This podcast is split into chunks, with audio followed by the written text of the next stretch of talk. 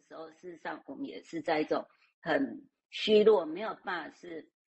是像刚才蔡医师讲的那个力量的展现。但是力量展现是否是好的呢？好，那我觉得这也是蛮值得我们想象。那在这边我就继续念一下那个，哎，这个故事里面的一个文本哈，就是那个阿尔哈他走在这个黑暗极深的墓穴。那这里其实是不曾有光，他竟然看到一个微光飘渺，那真的是难以想象的怪事，然后也让人感到害怕。那他就光着脚，穿着黑衣，那无声无息的前进。那到了一个转弯处，他就停了下来，然后缓缓的移动最后一步，然后他就领目观看。然后目前的一个看到景象让他很惊吓哈，因为虽然他曾经转世活过千百世。但是他没有看过这个景象，就是一墓的墓碑底下，然后竟然是由，就是这个，就是不是由人的手去凿出来的，而是由地底下那个掏空的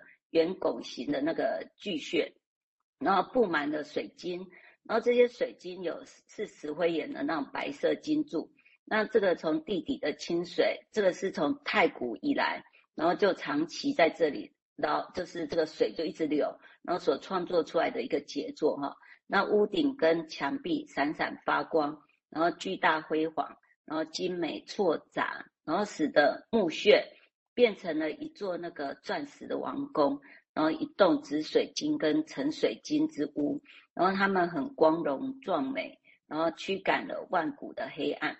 然后其实运作着这奇景的光并不明灿，然后你。可是那因为习我们习惯那个黑暗的眼睛，却觉得很炫目。他说那是一道柔和的薄光，像一个早气光，然后缓缓地横过洞穴，把珠光闪闪的屋顶擦亮成千百朵樱花，并且在洞穴石墙投射出千百个奇幻丽影。好，那现在他就要讲那一道微微的薄光到底是从哪里来？那道光就是从墓葬的尾端放射出来。没有冒烟，不会燃耗。墓葬是有一个凡人的手握着。那阿尔哈就看到那个光亮旁边的脸庞，那个黝黑的脸是一张男人的脸。好，所以他要去看到这个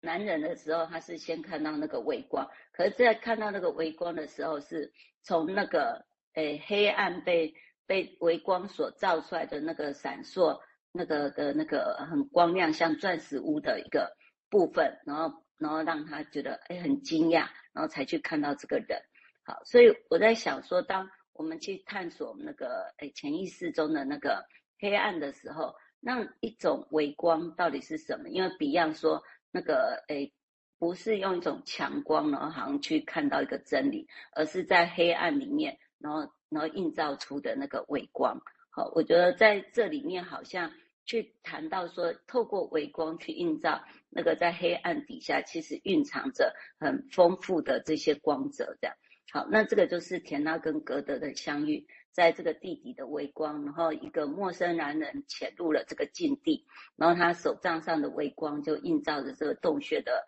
瑰丽跟璀璨，然后也隐喻着哈，因为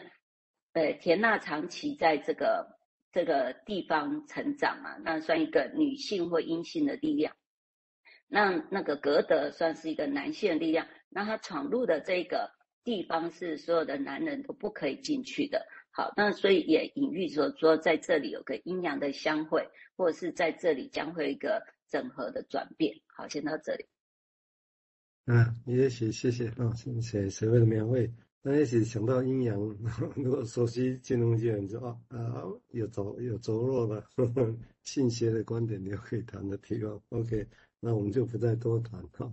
因为对我来讲，刚刚提到的几个点可以来想象，我们都回到一般的情境，然后听人家来讲故事或者是什么，我们就会说，我们其实常常会觉得啊，讲重点讲重点，或者我们希望他赶快把那是什么情感，要把。心理学也呢，赶快给标定下来那！通常我们会很习惯这样哦。那当然这样，当我个人会觉得，如果这种感觉一浮现的时候，其实就表示我们已经迷路了。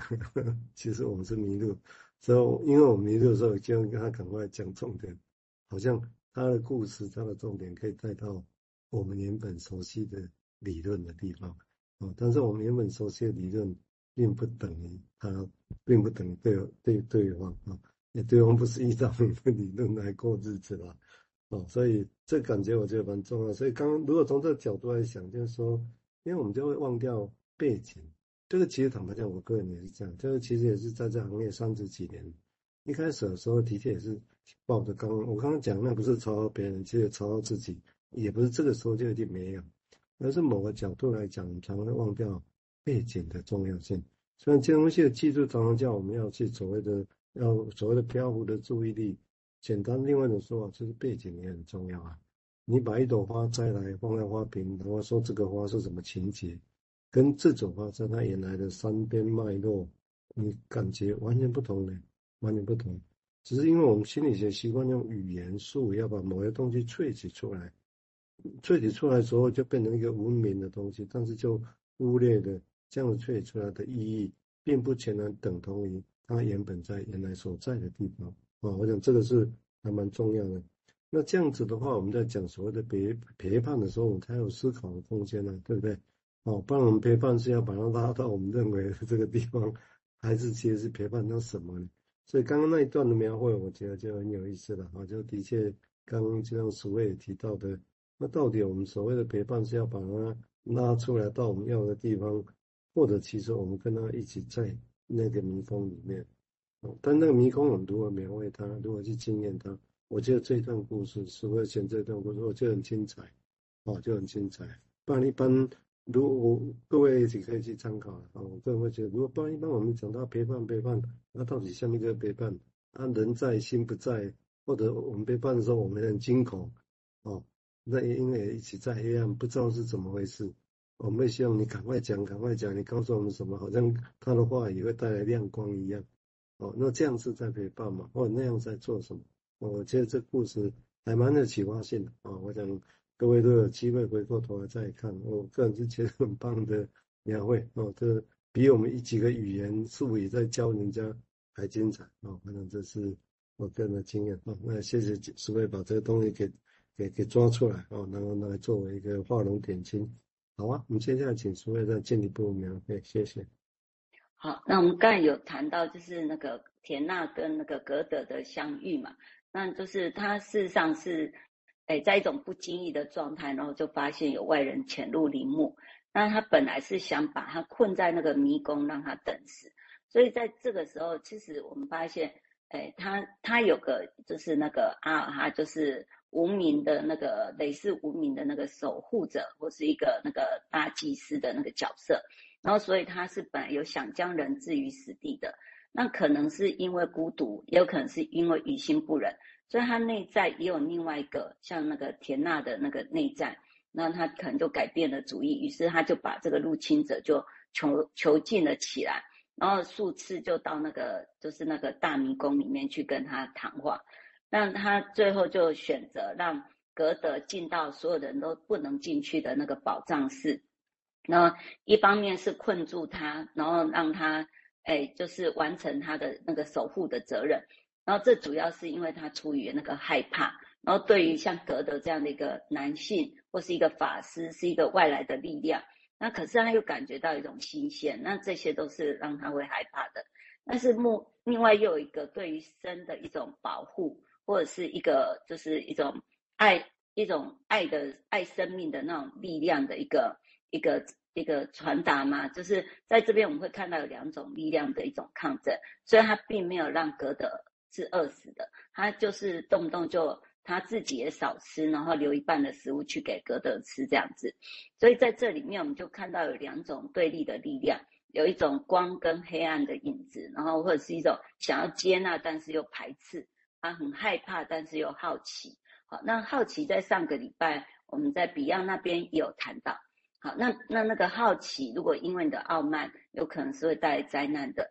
然后，所以在这里的好奇，怎么样是可以变成后来创造那个田娜的一个对自由的一个改变？那我觉得在这里面，诶，的确这个作者也在这里面把那个。好奇，然后格德如何去满足他好奇？我觉得这里面有很好的一个传达哈。然后那个阿尔哈跟田娜，他事实上是同一个人，然后同时存在。然后所以你不可能说哦，你只留